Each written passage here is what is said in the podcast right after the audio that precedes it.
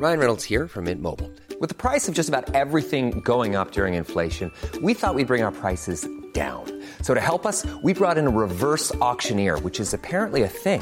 Mint Mobile unlimited premium wireless. Ready to get 30, 30, bit to get 30, bit to get 20, 20, 20, bit to get 20, 20, bit to get 15, 15, 15, 15 just 15 bucks a month. So, Give it a try at mintmobile.com slash switch.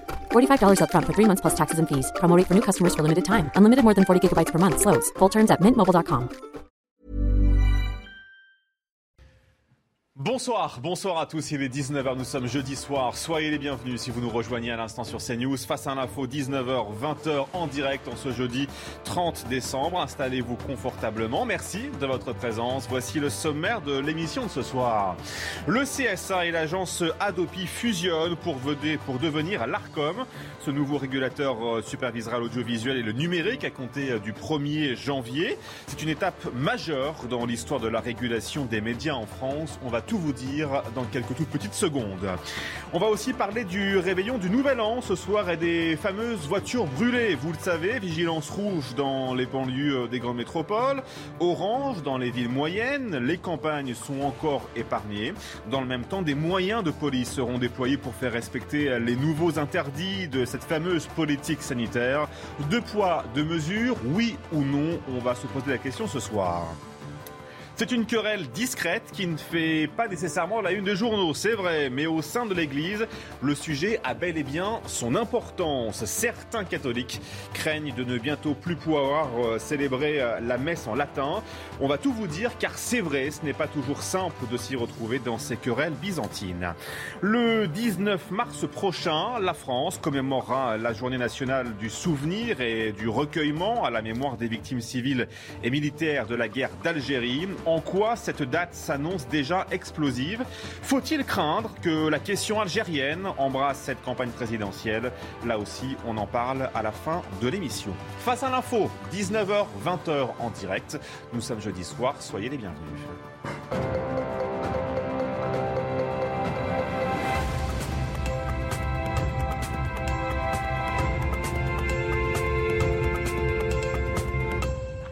Et je salue Gabrielle Cluzel. Bonsoir. Vous êtes euh, directrice de Boulevard Voltaire. En face de vous, il y a Eric Revel. Bonsoir. Bonsoir Vous êtes journaliste. Paul Sugy, bonsoir. journaliste au Figaro. Raphaël Saint-Ville, bonsoir. Journaliste à Valeurs Actuelles. On passe une heure ensemble, donc jusqu'à 20h en ce jeudi soir. On commence avec vous ce soir, Eric Revel, parce bah, que si vous, vous- voulez nous parler euh, de, de l'ARCOM, Eric. C'est ce nouveau super gendarme, appelons-le euh, comme ça, audiovisuel, qui regroupe à partir donc du 1er janvier le CSA et l'agence euh, Adopi. Euh, quel va être son périmètre? Première question indispensable ce soir pour comprendre ce, dont on parle. Pardon. Bon, alors il va falloir s'habituer à cet Ouais. acronyme. hein. L'ARCOM, c'est donc à partir du 1er janvier, la fusion, vous l'avez dit, du CSA et de l'agence Adopi qui était euh, en charge d'éviter le piratage sur le, sur le net.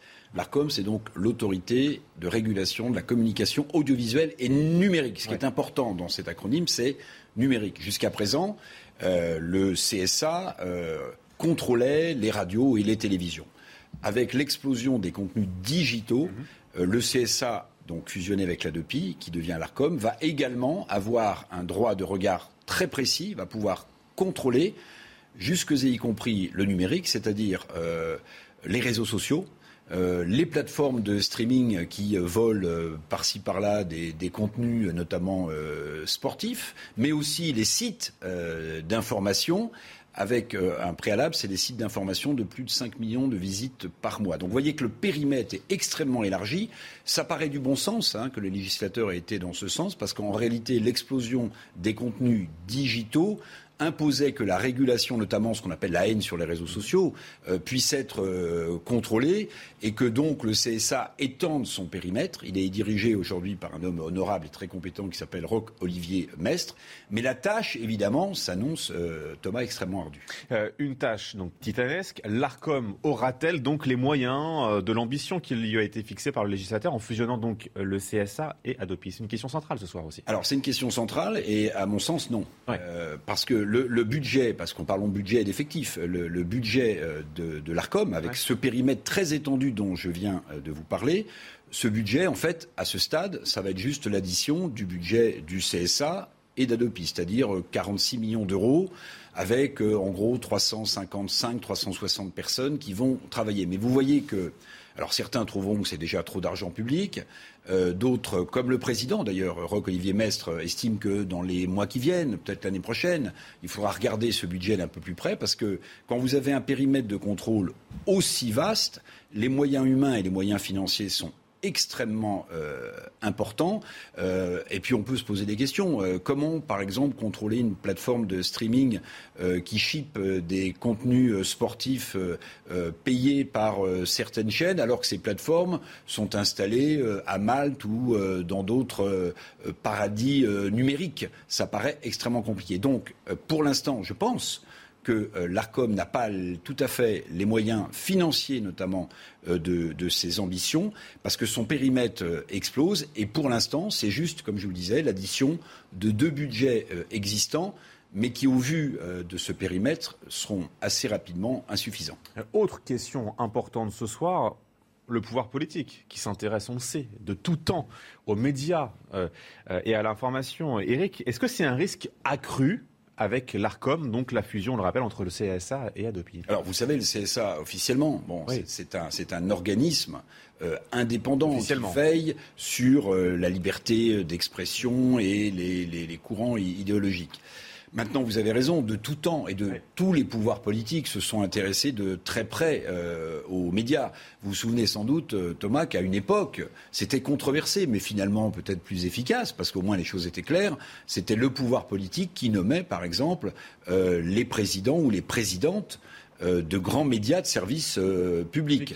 On a refilé le bébé, si j'ose dire, au CSA, donc on le refile euh, à l'ARCOM, mais on sait très bien qu'il euh, y a des choix qui sont faits. Alors pourquoi c'est très important? Parce que euh, quand vous dites, par exemple, l'ARCOM va contrôler jusque et y compris les fake news. Bon, les fake news, évidemment, ça pullule et beaucoup sur les réseaux sociaux imaginent qu'ils sont journalistes et donc sans vérifier une info ou avec à dessein euh, mettre une info qui n'en est pas une sur des réseaux sociaux. Et donc, ça peut prendre, euh, évidemment, ça peut prendre de l'ampleur et être totalement contre-productif. Le problème des fake news, c'est que euh, vous avez des, vérités qui, n'en sont pas aujourd'hui, mais qui peuvent en devenir. Vous pouvez avoir des gens qui vont être qualifiés de, de, transmettre des fake news, mais en réalité parce que pour le coup, ils vont avoir une information. Donc, la fake news et le contrôle de l'information d'une manière générale, c'est une matière évidemment inflammable et extrêmement euh, compliqué. Euh, moi, dans une autre vie, euh, Thomas, vous le savez peut-être pas. Pas si lointaine. Pas si lointaine. Moi, j'ai dirigé la pionnière des chaînes d'infos, et je peux vous dire sans. On peut la nommer LCI. LCI, mais je peux vous dire que, sans entrer dans les détails, que j'ai pu à plusieurs reprises me rendre compte comment le pouvoir politique pouvait contrecarrer des choses, non pas directement, mais via euh, des réflexions, via euh, des prises de position euh, du Conseil supérieur de l'audiovisuel. Donc tout ça n'est pas, pas un, doux cauchemar. c'est important, l'information, et le contrôle de l'information, c'est évidemment encore plus important. Tous des journalistes et on sait la difficulté que l'on a à faire ce métier, notamment aujourd'hui, parce qu'avec les hommes politiques, les journalistes sont sans doute les plus vilipendés par euh, l'opinion publique. Et j'aimerais juste euh, terminer par une réflexion d'un personnage, euh, Noam Chomsky, qui est un linguiste, qui est professeur émérite au MIT à Boston, et qui, je crois, dans un livre qui s'appelait Où va le monde, avait cette réflexion que je voudrais mener jusqu'au bout et mettre sur la table pour que peut-être on en parle. Il disait c'est beaucoup plus compliqué de contrôler la pensée dans un État démocratique que dans un État totalitaire. Parce que dans un État totalitaire, on fout le type ou la femme en prison et on se fout de savoir euh, ce qu'il pense finalement, puisqu'il n'a plus de possibilité d'action. Il est, il est embastillé.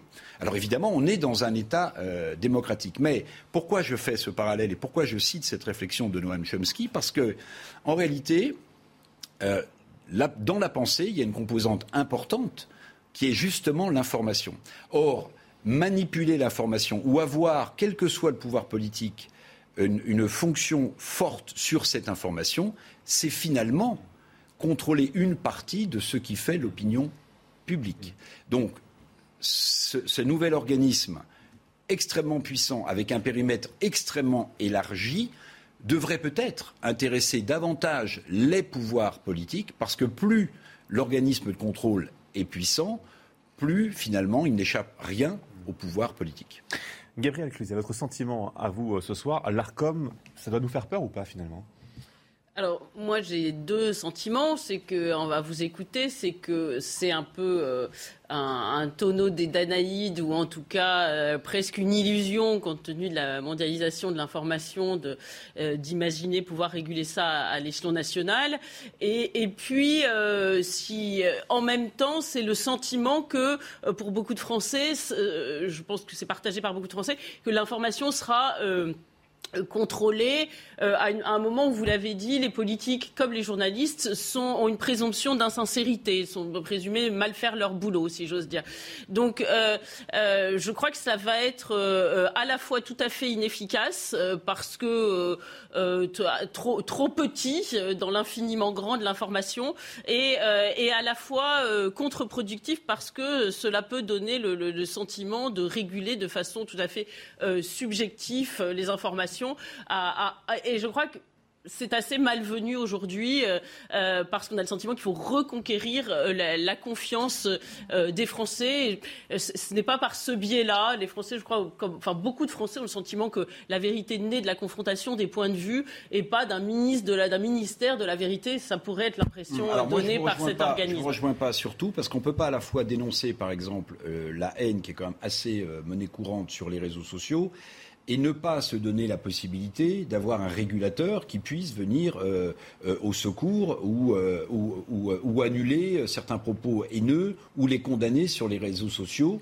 on pense à Mila dont on parlait hier. Maintenant, vous avez raison, ma chère Gabrielle, je pense, c'est que voilà, une structure aussi importante soit-elle, et il n'y a aucune raison à ce stade d'imaginer qu'il y aura un contrôle de l'information, mais comment une structure française comme celle-là peut, euh, comme je le disais tout à l'heure, et je parlais que des plateformes streaming, avoir une, efficacité opérationnelle sur des choses qui se font à l'autre bout euh, du monde et que par définition, elle ne pourra ni interdire ni contrôler. On n'a pas encore parlé ce soir euh, de l'indépendance des médias aussi. C'est important. Bien sûr. Bien sûr, la, question de l'indépendance des médias, elle est évidemment euh, sur la table. Euh, bah, vous le savez ici euh, à CNews. À juste titre, c'est pour ça que j'en parle. Oui, oui, bah, vous avez raison. Vous avez raison. c'est vrai qu'on a eu le sentiment pendant, pendant des années, mais d'une certaine manière, le centre de gravité politique qui s'est décalé à droite dans le pays donne une bouffée d'oxygène parce que pendant des années, finalement, il y avait une bonne parole qui était plutôt délivrée par allez, les médias de service public. Et puis tout ce qui ne rentrait pas dans le cadre de, de ces médias de service public était euh, sinon euh, euh, montré du doigt. J'appelle la bien-pensance. Mais bien, on va appeler ça la bien-pensance ou le, ou le politiquement correct. Et tout ça échappait à la patrouille. Et ce qui est incroyable, si vous voulez, c'est qu'aujourd'hui, on a des réactions des uns et des autres complètement, à mon avis, saugrenues. C'est-à-dire que quand vous allez avoir un média qui ne pense pas comme la bien-pensance, alors on est, on est, on est soupçonné de, d'être déviant. Et on a même des gens plutôt de gauche qui explique que c'est pas normal que finalement des médias privés avec bah, un actionnaire privé qui fait ce qu'il veut, pense différemment que ceux qui, depuis des années, nous servent une soupe euh, idéologique dans les médias publics. Pas le sujet. Moi, j'ai le sentiment, en vous écoutant, cher Eric, vous connaissez le dicton populaire, faute de grive, on mange des merles.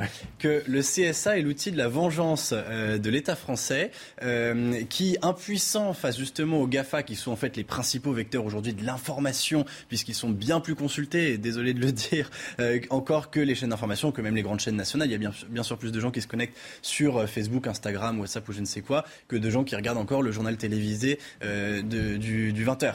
Donc, faute de pouvoir réguler justement ces réseaux sociaux qui échappent complètement à l'emprise de l'État, puisqu'ils sont aux mains de grandes entreprises étrangères qu'on n'arrive même pas euh, à persuader de payer leurs impôts, eh bien le CSA était l'outil de la vengeance de l'État français qui, par contre, avait enfin des groupes de médias avec des actionnaires bien français, des gens qu'on peut rencontrer, qu'on peut convoquer lors de euh, débats parlementaires, etc. Donc, on, on avait une sévérité finalement excessive à l'égard des médias français parce que précisément le contrôle de l'information échappait de plus en plus.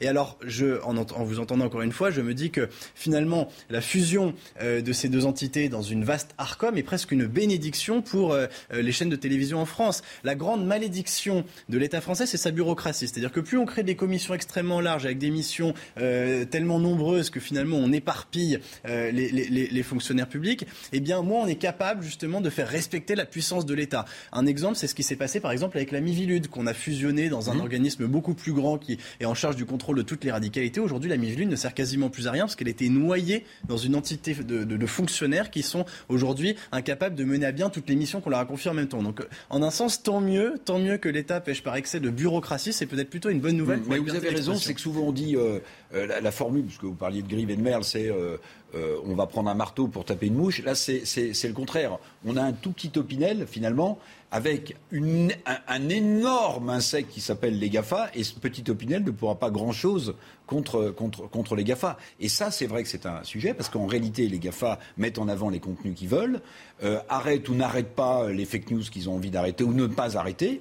Et ce contrôle-là, je ne vois pas comment euh, l'ARCOM, aussi puissante soit-elle, donc je ne partagerai pas votre optimisme, parce que faute de grive, peut-être que l'ARCOM mangera du merle, c'est-à-dire faute de pouvoir avoir euh, une efficacité sur les GAFA, bah, il se concentrera sur ce qui était son périmètre à l'origine, c'est-à-dire les radios et les télévisions. Qui aurait parié qu'on aurait parlé de, de Grive et de Merle ce soir euh, dans Face à l'info? Comme quoi, vous voyez Raphaël Estinville.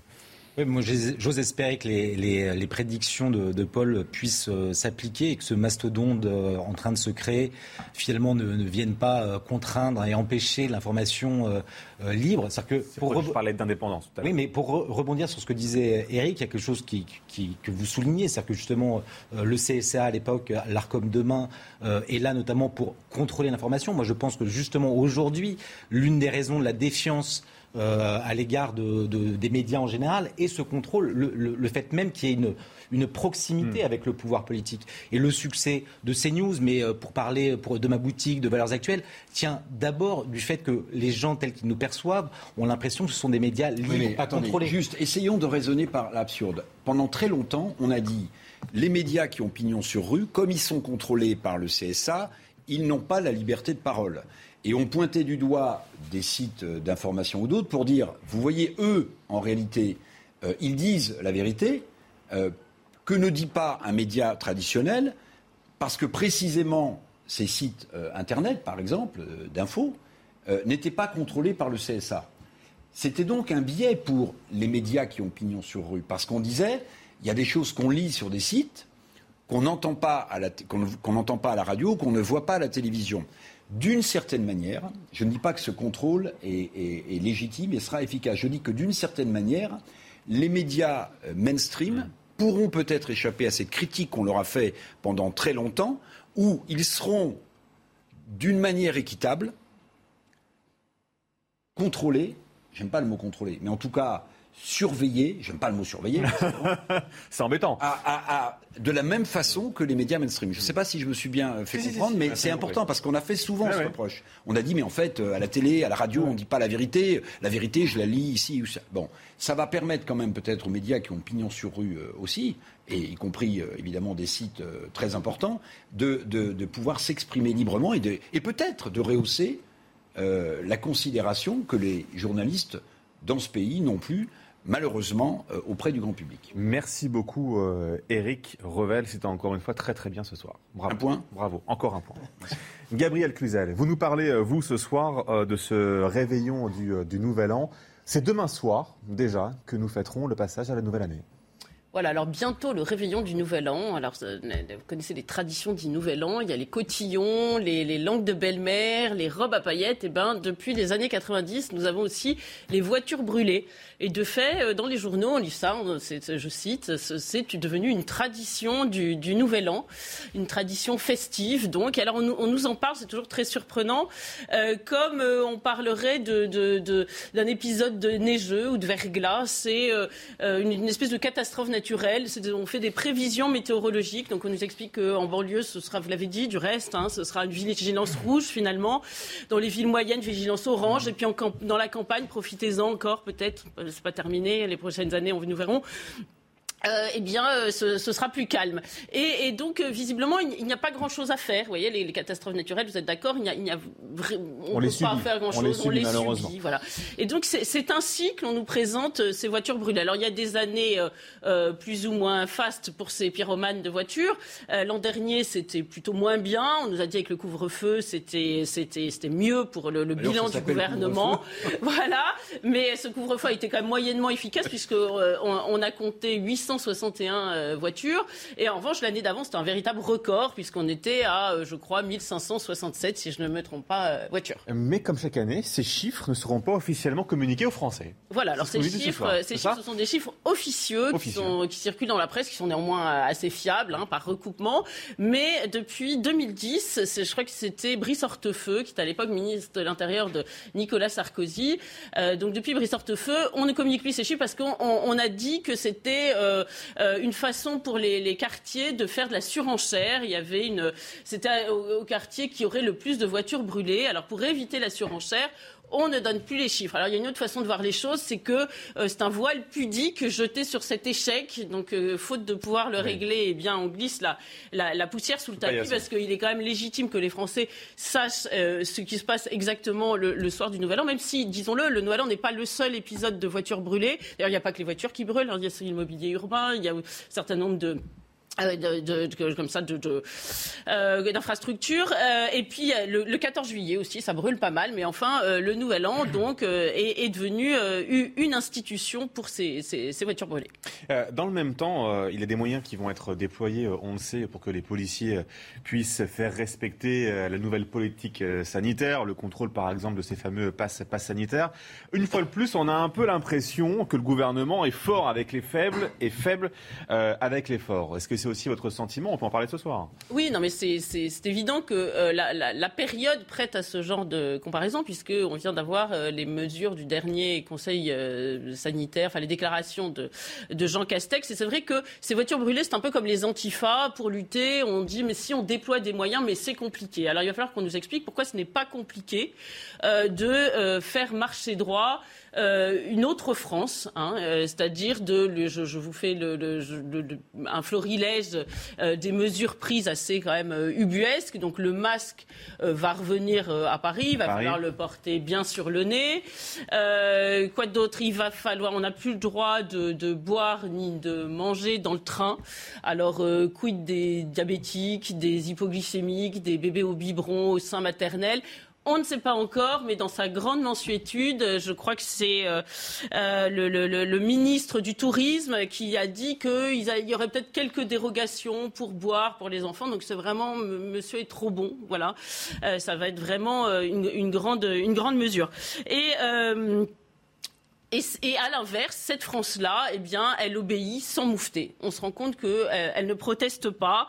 Euh, on la tient licou serré. On n'a aucun problème euh, pour la faire obéir. Il y a finalement la France qu'on verrouille. Et si vous me pardonnez cette, cette, expression un peu vulgaire, mais c'est pour la rime, la France qui visiblement fout la trouille au gouvernement et pour laquelle on n'ose pas tellement agir. deux poids, deux mesures. Est-ce que c'est né tout ça avec la crise sanitaire?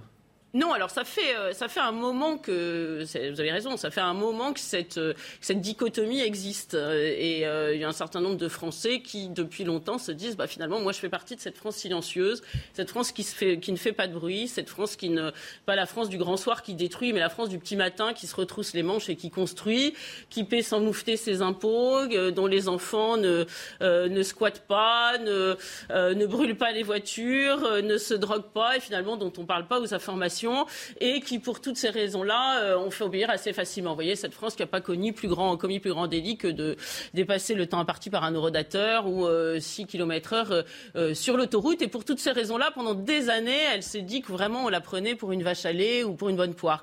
Mais là, on a passé un cap avec la crise sanitaire et c'est peut-être là que c'est intéressant parce que non content de la prendre pour une poire et, une vache à lait par ses impôts, eh bien maintenant on lui tape sur la tête. C'est-à-dire que, hum, par exemple, bah, revenons à, notre actualité, le soir du 31, on va déployer des moyens pour vérifier donc tous ces passes sanitaires, hein, que les passes sanitaires soient bien en règle, que le masque soit bien sur le nez, etc., euh, etc. Et c'est vrai qu'on peut imaginer qu'in fine, la, moutarde lui montre un petit peu au nez.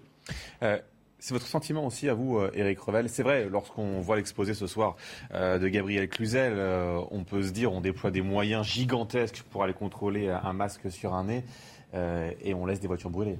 Oui, alors je vais reprendre ce qu'a dit tout au début euh, Gabriela. Elle a parlé de tradition. Moi, pour la Noël, je préfère toujours quand même la tradition du sapin et de la crèche. Je vous dis franchement à cette tradition-là. Euh, ce qui est quand même dramatique, me semble-t-il, dans ce pays, et sans vouloir trop en rajouter, c'est que euh, vous êtes capable donc de prendre une amende bientôt si vous ne portez pas le masque sur le visage dans la rue. Mais en revanche, si vous n'avez pas de casque quand vous faites un rodéo sauvage, euh, visiblement, on évite de vous interpeller, ou en tout cas, on le fait de manière parcellaire. Ça, c'est une chose. Et puis, en écoutant l'intervention de Gabriel, je dirais que on savait qu'il y avait des quartiers de non-droit dans ce pays. Il faudra dorénavant, malheureusement, s'habituer à des dates calendaires de non-droit. C'est-à-dire que cette affaire de, voitures qui brûlent euh, à Noël, ça revient. Et au Nouvel An surtout Au Nouvel An, pardon. Ça revient invariablement euh, tous les ans. Euh, on a l'impression que la puissance publique n'est pas capable de, de juguler tout cela. Et donc, j'appelle ça, moi, des dates calendaires de non-droit, puisqu'elles se répètent tous les ans avec plus ou moins des, pics importants. Et ça dénote malheureusement l'état de la société de, notre pays. Et puis, plus profondément, euh, j'ai écrit euh, récemment un livre là-dessus, ça dénote aussi de l'effondrement de ce que j'appelle l'autorité républicaine. C'est-à-dire qu'en réalité, dans toutes les strates, quand vous regardez dans le détail, pour des raisons euh, mise en avant, par exemple, par les policiers. Ah oui, mais si on intervient là, on risque de, déclencher, d'enflammer encore plus l'endroit où les voitures brûlent. En fait, on s'aperçoit que, euh, quel que soit le pouvoir politique, l'autorité républicaine, depuis des années, a reculé euh, dans ce pays. C'est vrai à l'école, c'est vrai dans le respect des forces de l'ordre, euh, c'est vrai un peu partout. Et finalement, tout ça, bah, c'est les symboles de cette autorité républicaine qui s'est délitée, qui s'est effondrée sur elle-même et dont on paye année après année les conséquences quand on parle de voitures qui brûlent. Moi, ce qui me, ce qui me fascine, c'est euh, à quel point on s'est habitué ces dernières années à cette, euh, cet ensauvagement de, nos sociétés, euh, avec cette irruption de la violence, comme vous le précisiez à l'instant, à, des dates calendaires de manière régulière. et euh, et, cette dichotomie, encore une fois, on l'avait vu notamment pendant la période de déconfinement, où avec des quartiers qui euh, s'embrasaient, qui euh, s'affranchissaient de, toute contrainte du couvre-feu qui leur était imposé, quand d'autres docilement acceptaient toutes les mesures contraignantes qui leur étaient imposées. Et, donc ça, c'est la, première chose qui me frappe. Et la deuxième chose qui, me frappe, c'est la manière dont le, pouvoir politique cherche à, casser le thermomètre en, ne en ne divulguant plus les chiffres de ces, de ces incendies commis le, soir de, la Saint-Sylvestre comme si ça allait empêcher euh, les Français de, voir cette, cette, réalité qui, leur saute aux yeux dès lors qu'ils se, ils se ils traversent un certain nombre ces, ces zones de, non-droit ou d'un autre droit, pour, euh, pour reprendre votre expression. Paul Sujet.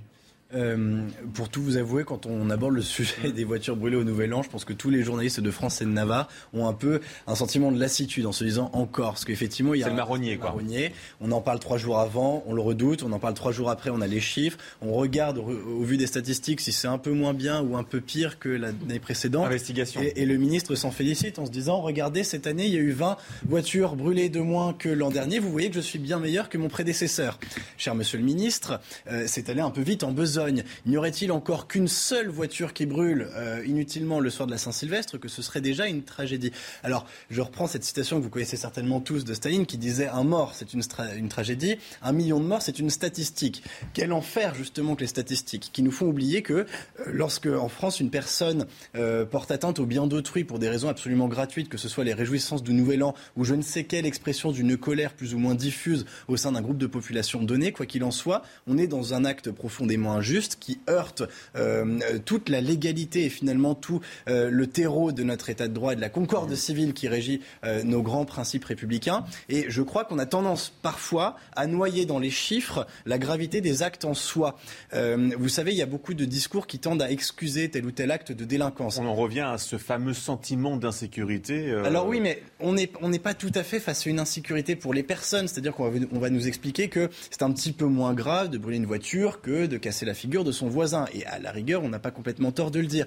Mais là encore, c'est oublier que, euh, contrairement justement à tous les discours d'excuses que l'on pourra trouver euh, chez tous les sociologues du monde entier pour dire que telle ou telle catégorie de population aurait peut-être davantage mm. de raisons que telle autre à aller exprimer sa joie d'une façon euh, moins civile que autrui, eh bien, je crois que rien ne peut excuser le fait de porter atteinte au bien de son voisin pour telle réjouissance, que ce soit la Saint-Sylvestre d'ailleurs ou que ce soit la célébration d'une victoire de son équipe de foot ou je ne sais quoi. Rien ne le justifie et on a parfois tendance un petit peu à oublier à quel point c'est grave euh, de voir des personnes porter à ce point-là atteinte justement au respect du bien d'autrui, c'est-à-dire au fond à la justice civique. Eric Oui, non, juste Gabriel, je ne sais pas si vous pourrez répondre à cette question, euh, mais moi je la trouve intéressante et je vais vous la poser. Est-ce que euh, on sait si ce genre d'événements se produisent dans d'autres pays à, ce type de période ou pas? Oui, je crois, et ça se produit également euh, en Angleterre et euh, en Allemagne notamment de façon euh, assez prégnante. C'est devenu une, une, pratique, là aussi, hein, c'est un signe de, de, de, conquête du territoire d'une certaine façon. Parce qu'à partir du moment où reviennent, comme notamment en Alsace, on en parlait hein, avant cette émission, près de Strasbourg, dans les banlieues de Strasbourg, reviennent de façon récurrente les mêmes événements sans que finalement le gouvernement ne parvienne à y mettre un, un terme, c'est bien que l'on a installé installer euh, une contre-loi. Et, de ce fait, euh, c'est une démonstration de force et ça existe évidemment euh, ailleurs, ailleurs en Europe. mais il y a certains pays, je vous assure qu'on ne s'y risquerait pas. Hein. je pense que c'est vraiment qu'en Europe où se pratique une certaine culture de l'excuse que on peut arriver à, ce genre d'événement. Alors c'est vrai que ce qui est terrible, c'est que les gens vous diront volontiers, oui, mais maintenant les assurances ces nuits-là sont plus, sont moins regardantes. On peut on peut finalement arriver à se, faire rembourser sa voiture, entre guillemets. Oui, enfin, in fine, c'est quand même les, primes d'assurance, c'est quand même les Français qui les, qui les payent. Donc tout cela euh, ne peut être une, façon de, mettre euh, euh, ces événements sous le boisseau. Paul, pour conclure. Oui, j'ai juste peur de donner un petit peu de travail à l'ARCOM pour ses premiers jours de service, mais il faut quand même dire les choses. C'est à partir du 1er janvier. Bon, bah, ça va. Il faut bien reconnaître, il faut bien reconnaître qu'il y a une concomitance évidente entre la récurrence de ces phénomènes et la présence de populations d'immigration récentes et en particulier partie non assimilée. Et il me semble que c'est un constat euh, assez indubitable. Dans quelques instants, on va vous entendre, Paul Sujet. Vous nous parlerez de ces euh, euh, catholiques pardon, qui craignent de ne bientôt plus avoir le droit de célébrer à la messe en latin. Vous allez nous expliquer tout ça dans quelques petites secondes. Et puis avec vous, Raphaël Steinville, on va revenir sur une date importante. Le 19 mars prochain, à trois semaines de la présidentielle, la France commémorera la journée nationale du souvenir et du recueillement à la mémoire des victimes civiles et militaires de la guerre d'Algérie. Ce sera dans quelques toutes petites secondes. Face à l'info, jusqu'à 20 en direct en ce jeudi soir. Vous restez bien sûr avec nous. A tout de suite. Face à l'info en direct jusqu'à 20h en ce jeudi soir. Soyez les bienvenus si vous nous rejoignez dans la deuxième partie de euh, l'émission. Paul Sugy, c'est vrai que c'est une querelle discrète qui ne fait pas nécessairement les unes des, euh, des journaux, mais au sein de l'Église, c'est un sujet qui a son importance. Certains catholiques craignent de ne bientôt plus avoir le droit de célébrer la messe en latin. Ce ne sont pas des intégristes, car ces fidèles sont toujours restés d'ailleurs fidèles au, au, pape, mais depuis quelque temps, c'est vrai, Rome semble vouloir eh bien, leur remonter un peu les, les bretelles pas toujours simple de s'y retrouver, c'est vrai, euh, dans ces euh, querelles byzantines dont les raisons sont parfois peuvent paraître parfois obscures. Euh, vous nous expliquez donc ces grandes lignes de cette dispute qui anime en ce moment les conversations donc entre catholiques. Oui, alors effectivement Thomas, je vais essayer d'être le plus clair possible. Parfois quand on rentre dans les querelles qui animent euh, les catholiques, on a l'impression d'être un peu un moldu au pays des sorciers. Alors, on va faire les choses très simplement. Euh, comme vous le savez probablement tous, Jésus-Christ, la veille de sa mort, a servi un dernier repas à ses disciples au cours duquel il a prononcé ces fameuses paroles "Ceci est mon corps", dit-il en tendant le pain, "Ceci est mon sang", dit-il en tendant le vin. Les catholiques, enfin les chrétiens, à l'époque les catholiques, on ne parlait pas encore comme ça, on parlait des chrétiens, les disciples du Christ, ont voulu perpétuer ce geste, comme Jésus lui-même le leur a demandé, il leur a dit vous ferez ceci en mémoire de moi, et ils ont commencé à célébrer ce qu'on a appelé plus tard la messe. La messe qui, au départ, était d'ailleurs célébrée en grec. C'est seulement à partir du 3e, 4e siècle qu'on est passé au latin, parce qu'à ce moment-là, l'Église catholique s'implante à Rome, le pape prend ses quartiers à Rome, et donc l'Église devient latine. Ça ne veut pas dire que l'Église ne parle pas à tous les peuples, et d'ailleurs, Elle commence à connaître un essor phénoménal grâce à l'élan apostolique qui l'anime, mais c'est la langue latine qui devient la langue universelle de l'Église. Un peu l'anglais de l'époque. Euh, et alors, euh, d'ailleurs, la Bible aussi est à ce moment-là traduite par Saint Jérôme, fin du IVe siècle, c'est ce qu'on appelle la Vulgate. C'est encore aujourd'hui le texte de la Bible latine tel qu'on peut l'étudier aujourd'hui dans les, facultés de théologie.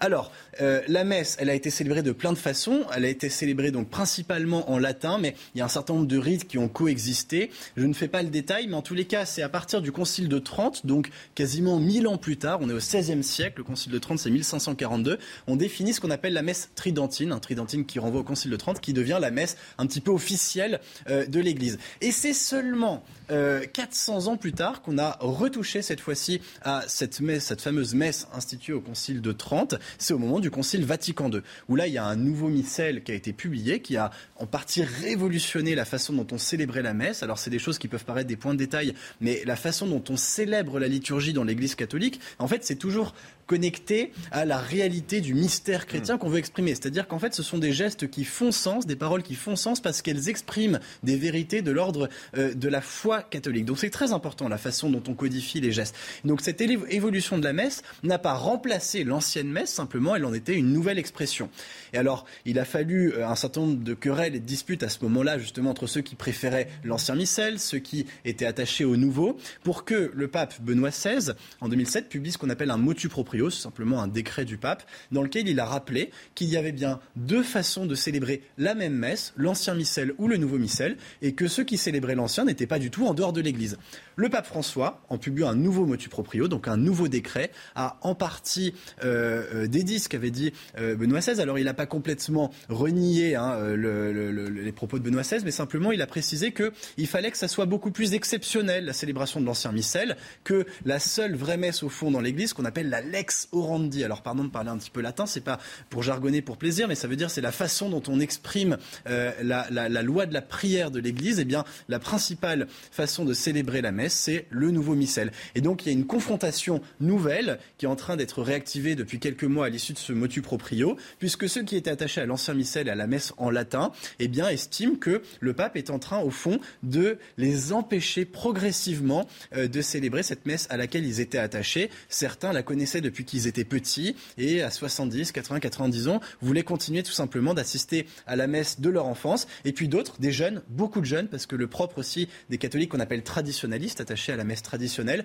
eh bien, c'est qu'ils attirent aussi à eux beaucoup de jeunes, certains même qui se convertissent. Eh bien, beaucoup ils sont attachés simplement parce qu'elle exprime peut-être une prière un petit peu plus recueillie, un petit peu plus euh, euh, euh, qui sanctuarise un petit peu plus le mystère justement de la messe. Eh bien, ils étaient aussi assez nombreux à rester attachés à cet ancien missel. Si je vous suis, Paul, ce soir, ça veut dire qu'on est face à une nouvelle forme de querelle des anciens contre les modernes, c'est ça finalement? Eh bien, on pourrait le penser. En tous les cas, c'est la façon dont beaucoup vont vouloir lire cet événement. Le principal reproche qui est fait à ceux qui étaient attachés à l'ancien missel, c'était pas simplement, ou c'était même pas du tout, leur goût pour la messe en latin, c'est qu'on les accusait au fond d'être quasiment séparatistes. On les accusait de refuser un certain nombre d'avancées, notamment théologiques dans l'Église, de refuser une partie des acquis de Vatican II. C'est un reproche plutôt injuste, accrédité sur la foi d'une enquête dont on ignore à, euh, la rigueur les modalités réelles euh, de euh, sa mise en œuvre. Le pape pourrait demander à certains évêques de lui faire des remontées de terrain. En tous les cas, la plupart des fidèles attachés à l'ancienne messe ne sont pas du tout des intégrés. Ce pas des gens qui ont suivi Monseigneur Lefebvre et qui sont sortis de l'Église. C'est des gens qui sont restés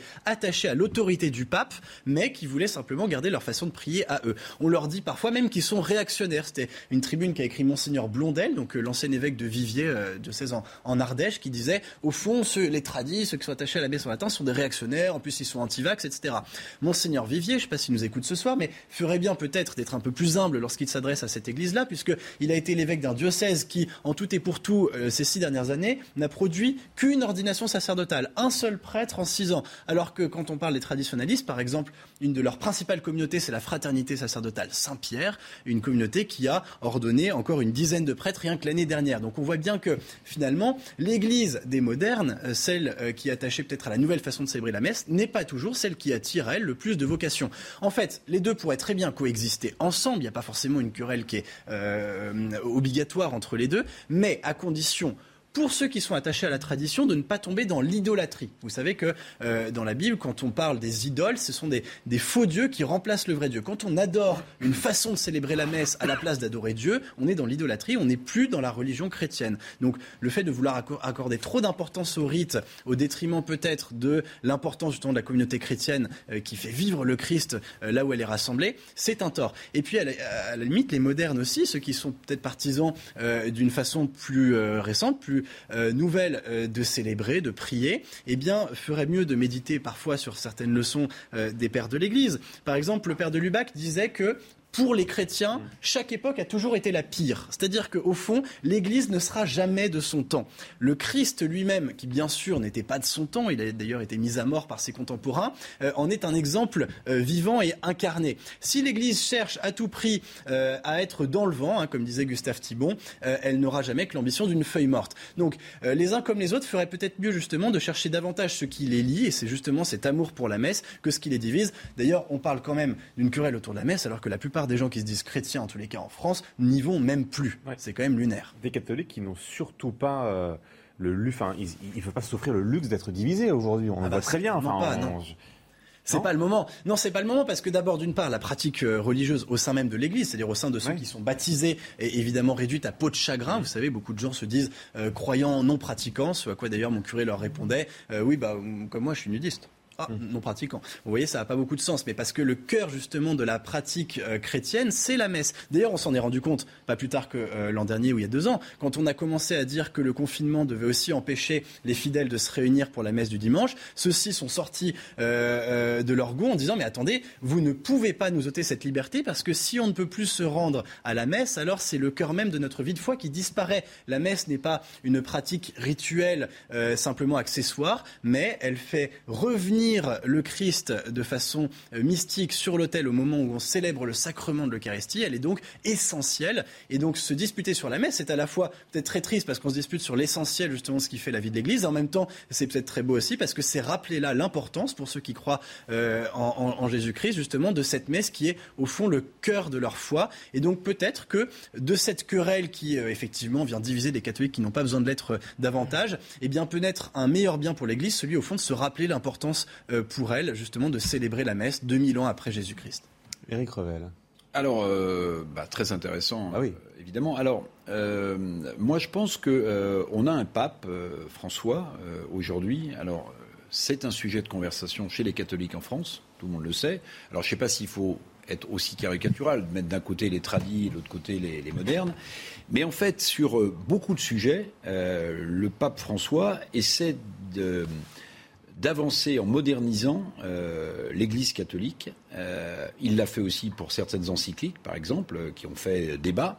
Et moi, la question que je me pose, c'est que, alors, évidemment, je n'ai pas une compétence vaticane suffisante pour ni juger du pontificat de l'actuel Saint-Père, ni pour avoir un avis définitif. Mais la question que je me pose, c'est que le risque peut-être mais c'est Paul l'expert, que prend le, pape François, c'est que à vouloir, à marche forcée, moderniser les rites ou moderniser l'Église catholique, il est peut-être en train de perdre ceux qui font vivre le culte depuis des années, des décennies, sans pour autant intéresser ceux qui euh, souhaiteraient la modernisation de, l'Église. Autrement dit, le pape François se dit peut-être qu'il faut euh, moderniser cette Église catholique, mais euh, Paul nous explique qu'on n'a pas besoin de diviser les catholiques euh, aujourd'hui en France davantage. C'est le risque pour la France, à mon sens, que prend euh, le pape François. Parce que pour reprendre le mot de Gustave Thibon que vous citiez tout à l'heure, à, force de vouloir être dans le vent,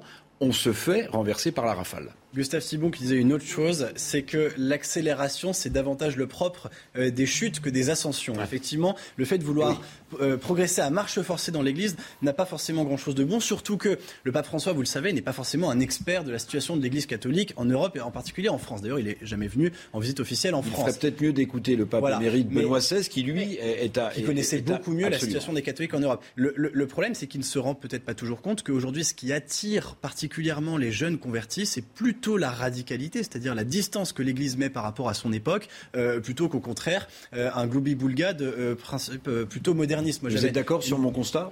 Plutôt d'accord, absolument. Allez, Gabriel Cluzel et dans quelques instants Raphaël. non, moi, je, je, propose qu'on arrête un peu la langue de buis parce qu'on est entre. De buis. Voilà, c'est un qui est la langue de bois des catholiques. en fait, il y a eu une ambiguïté au moment de, du motu proprio de Benoît XVI, au moment de Pontificum, c'est que beaucoup, et même avant, quand Jean-Paul II avait ouvert la possibilité, enfin, la possibilité euh, de, dire cette messe dite en latin, en fait, tridentine, parce que ça va au-delà du latin, était restée ouverte par Vatican II. Donc là, en, en, se faisant, euh, le pape François contredit d'une certaine façon Vatican II. Mais on, a imaginé, en libéralisant euh, l'usage de cette messe, que finalement, ce serait une parenthèse miséricordieuse pour vieux nostalgiques qui s'habitueraient au, au, au rite qui était appelé ordinaire par, euh, par, par, Benoît XVI. Et en fait, il y a eu un malentendu parce qu'on croyait que ça allait être un, un, centre de soins palliatifs et c'est devenu une pouponnière. Il faut savoir qu'aujourd'hui, le pèlerinage de Chartres, par exemple, qui rassemble euh, les, les, les, ce qu'on appelle les, communautés ecclésiadéistes et ces prêtres euh, traditionnalistes, eh bien, compte 12 000 pèlerins euh, d'une moyenne d'âge de 20 ans. 20 ans. Et euh, le même week-end, alors vous parliez de, vous mettiez bien à part euh, la fraternité Saint-Pédis, les intégristes hors de l'Église. Moi, je ferai pas tout à fait le, même distinguo parce que euh, en réalité, je suis pas sûr que l'Église puisse non plus se, priver de ses forces vives.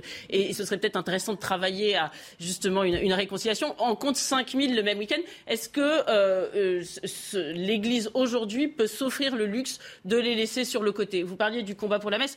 Toutes ces communautés traditionnelles ont été extrêmement actives. C'est même elles qui ont été euh, en avant dans ces, positions et qui ont permis d'avoir à nouveau finalement un culte. Donc euh, tout cela est quand même euh, extrêmement dérangeant, y compris pour la survie du catholicisme. Et vous disiez tout à l'heure, et j'en finirai là, vous parliez de querelles byzantines. je ne crois pas que ce soit des querelles picrocolines de, de, pour grenouilles de bénitier. Vous savez, la, chrétienté, c'est quand même intrinsèquement lié à la France depuis le, le baptême de Clovis. Donc je crois qu'il faut rester extrêmement vigilant sur ces questions-là. Raphaël Oui, pour compléter ce qui vient d'être dit, moi je pense qu'il y a quelque chose qui est intéressant, c'est qu'il y a une spécificité quand même française. C'est-à-dire que bien sûr, ce motu proprio dont euh, qu'évoquait euh, Paul Sugy s'applique au monde entier, mais il y a une réception qui est faite en France, et notamment par les évêques, euh, une interprétation de ce motu proprio extrêmement radicale, extrêmement sévère, extrêmement brutale.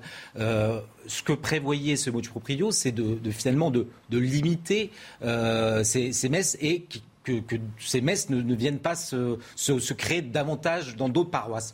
Et aujourd'hui, les, évêques, euh, non seulement en France, non seulement font le choix d'appliquer à la lettre ce, ce mais vont même encore plus loin, restreignant encore l'usage de cette, expression, de, de cette messe euh, traditionnelle. Ce qui explique qu'en France, euh, euh, on, médiatise euh, et, que les, communautés traditionnelles, les, fidèles attachés à ce, rite, soient particulièrement aujourd'hui dans, un état de souffrance parce qu'ils ne sont ni entendus par leur pape ni par leurs évêques. Raphaël Steinville, on reste avec vous parce que ce soir, vous nous parlez également du 19 mars prochain. On sera à, à trois semaines du premier tour de la présidentielle. La France commémorera donc la journée nationale du souvenir et du recueillement à la mémoire des victimes euh, civiles et militaires de la guerre d'Algérie. En quoi, Raphaël, cette date donc du 19 mars prochain s'annonce pour vous déjà explosive. vous avez raison de le souligner parce que s'il est des, s'il est des dates qui sont euh, euh, urticantes, explosives, s'il ne fallait qu'en retenir qu'une seule, qu'une seule, c'est bien celle-là, celle du 19 mars. Alors pourquoi le 19 mars? Parce que le 19 mars signe la fin de, ce sont les accords d'Évian qui signent euh, la fin de, ou plutôt ce qui aboutira à la fin de la guerre d'Algérie et à l'indépendance de l'Algérie. Euh, mais c'est important de, faire une distinction, c'est que euh, c'est un acte diplomatique, mais qui ne met pas fin à la guerre d'Algérie. et c'est précisément là que le choix de commémorer cette date devient compliqué. François Mitterrand, en son temps, s'était refusé euh, à utiliser euh, cette date pour commémorer le souvenir des victimes de la guerre d'Algérie. pourquoi? Parce que précisément, après les accords d'Évian, il y a eu encore des massacres, il y a eu des des, euh, des, des, euh, des, massacres. Euh, alors, il y a le, plus célèbre, peut-être celui de, Doran, le, 5 juillet 1962, mais c'est c'est le, le, martyr des, des, des harkis qui, qui, qui, vont subir une élimination très concrète par milliers de la part du, FLN. C'est la, la, tragédie que, vont vivre tous ces, milliers, ces millions même de, de, de pieds noirs rapatriés en métropole dans des conditions désastreuses. Tout ça compte et font que cette date est particulièrement compliquée. Alors, c'est tellement, vrai que, je, le rappelais, François Mitterrand s'était interdit euh, de, commémorer cette date, et c'est François Hollande qui, le premier, en 2012, par la loi, va l'instituer. Euh, à sa suite, euh, et, presque d'une certaine manière piégé, Emmanuel Macron va inscrire à son agenda la commémoration de cette date. Quand je dis piégé, c'est qu'il il a demandé à Benjamin Stora euh, un historien de, se pencher sur, euh, sur, ces questions de mémoire, euh, cette mémoire blessée entre la, France et l'Algérie, et lui-même, dans ses préconisations, a voulu maintenir cette date comme étant essentielle. Et, donc, c'est pour ça que c'est très compliqué pour Emmanuel Macron, parce qu'il sait que ce n'est pas sans risque. Il s'y était aventuré une première fois souvenez-vous, c'était euh, lors de la précédente campagne, à, évoquer euh, l'Algérie, cette, mémoire, et jugeant notamment que la, la colonisation était un crime contre l'humanité. Alors aujourd'hui, hein, je pense qu'il a beaucoup appris de ses erreurs du passé, et aujourd'hui, on voit que il pratique ce qu'il fait euh, de, manière plus générale et en même temps. En septembre, il commémorait, enfin, il, il, soulignait le, martyr vécu par. Alors, c'était pas le martyr, c'était pas, pas, son expression, mais il soulignait le, la, mémoire des Harkis euh, et, dans le même temps, quelques, jours euh, plus tard, il en venait à. Alors, je sais plus, c'était oui, c'était euh, euh, il faisait état des, massacres, des manifestations du 17, 17 euh, octobre 1961. Vous souvenez-vous, à Paris, la police avait réprimé très fortement des, des, fidèles du FLN à, Paris. Et donc, Emmanuel Macron, dans le même temps, donc ce que je disais, a, tenu à, dénoncer cette violence et ces répressions. Euh, mais alors là, pour le coup, il n'était pas allé trop loin. Il s'était gardé de, faire de la repentance absolue et, il a juste euh, souligné la responsabilité de, de Papon à l'époque. Raphaël, dans Valeurs Actuelles cette semaine, Éric Zemmour a déjà promis qu'il reviendrait sur les accords d'Évian que vous nous avez décrits il y a quelques instants. Euh, qu'en est-il de ces accords et est-ce qu'il est le seul justement à, vouloir les, dénoncer aujourd'hui ou pas? Alors non, c'est pas le seul. Il y a Éric Zemmour, il y a Marine Le Pen qui déjà tous deux ont, déjà fait savoir qu'ils reviendraient sur ces accords d'Évian.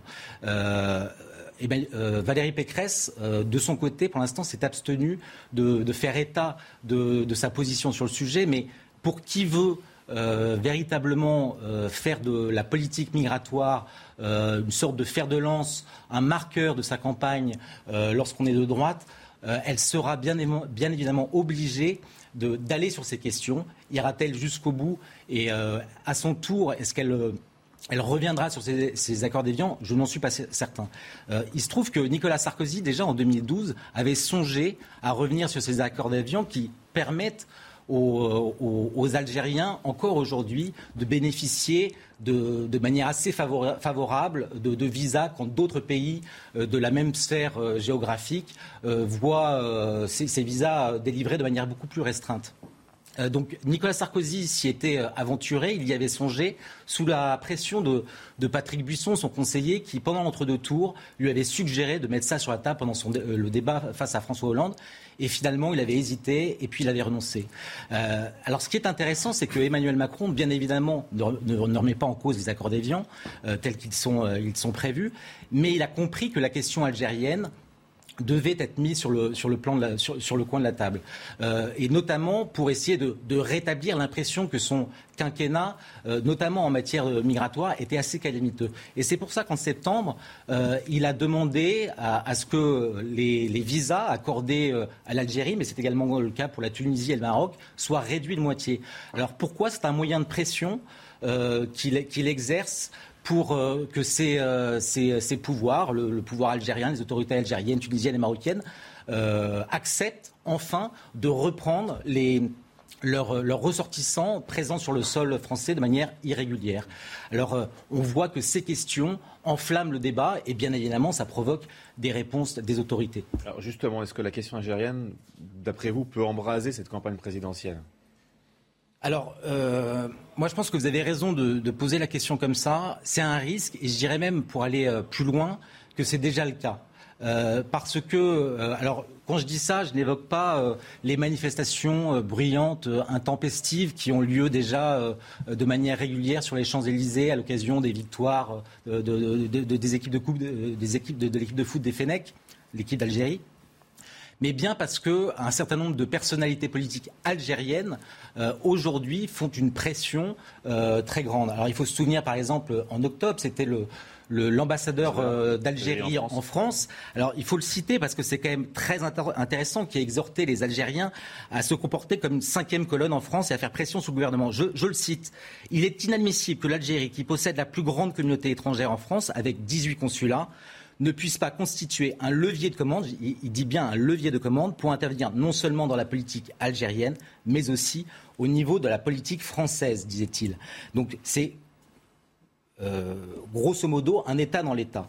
Euh, plus récemment encore, euh, on, peut, revenir sur les propos du recteur de la Grande Mosquée de Paris qui qui a invité par une chaîne de télévision euh, arabe à s'exprimer sur euh, la campagne présidentielle en France telle qu'elle s'annonce et revenant notamment sur euh, la candidature d'Éric Zemmour, lancée il y a quelques jours, hein, c'est vraiment tout récent, un appel à tous les musulmans et les Algériens de France à participer massivement aux élections et à faire du lobbying.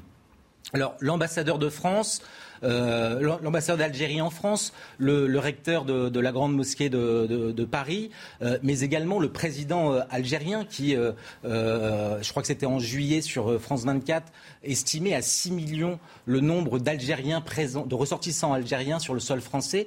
En fait, tous, ils contribuent à, donner, à donner raison à ceux qui, aujourd'hui, dans la campagne, considèrent que le grand remplacement et l'islamisation de la, France est un véritable problème. Et c'est bien, en fait, toute l'ironie de cette, cette histoire, c'est que euh, le général de Gaulle, euh, lorsqu'il a, a voulu mettre fin à l'aventure française qui avait commencé en, en Algérie qui avait commencé en 1830 euh, et qui allait permettre euh, à, l'Algérie euh, d'accéder à, son indépendance. Lorsqu'il évoquait cette, cette, cette déchirure, livré à, l'imperfide cette phrase désormais célèbre. Vous savez, il l'avait fait d'abord parce qu'il ne voulait pas que son village, Colombé les deux églises, deviennent Colombé les deux mosquées. Et aujourd'hui, la réalité, c'est que à Colombé les deux églises, à moins de 5 km ou 10 km de distance, il y a deux mosquées à Bar-sur-Aube et à Chaumont. Euh, et donc, je pense que c'est tout un symbole et ça, montre toute la difficulté euh, pour le pouvoir de, de, régler le problème et, pourquoi il est aujourd'hui euh, tellement sur le devant de la, scène. Gabriel Cluzel, Paul Sugy et Eric Revel dans quelques instants. Sur ce qu'il dit Gabriel Cluzel. Ah pardon. le, non, nous savons tous, et c'est un fait désormais connu, que euh, ce n'est pas seulement une question historique à régler, ce n'est pas seulement une question de justice vis-à-vis des, des, mais aussi des pieds noirs qui sont bien oubliés. On parle beaucoup des harkis. Euh, rarement des pieds noirs. Euh, ils ont été accueillis très mal en France et ils ont eu des souffrances qui n'ont jamais été reconnues ni mises sur le devant de la scène.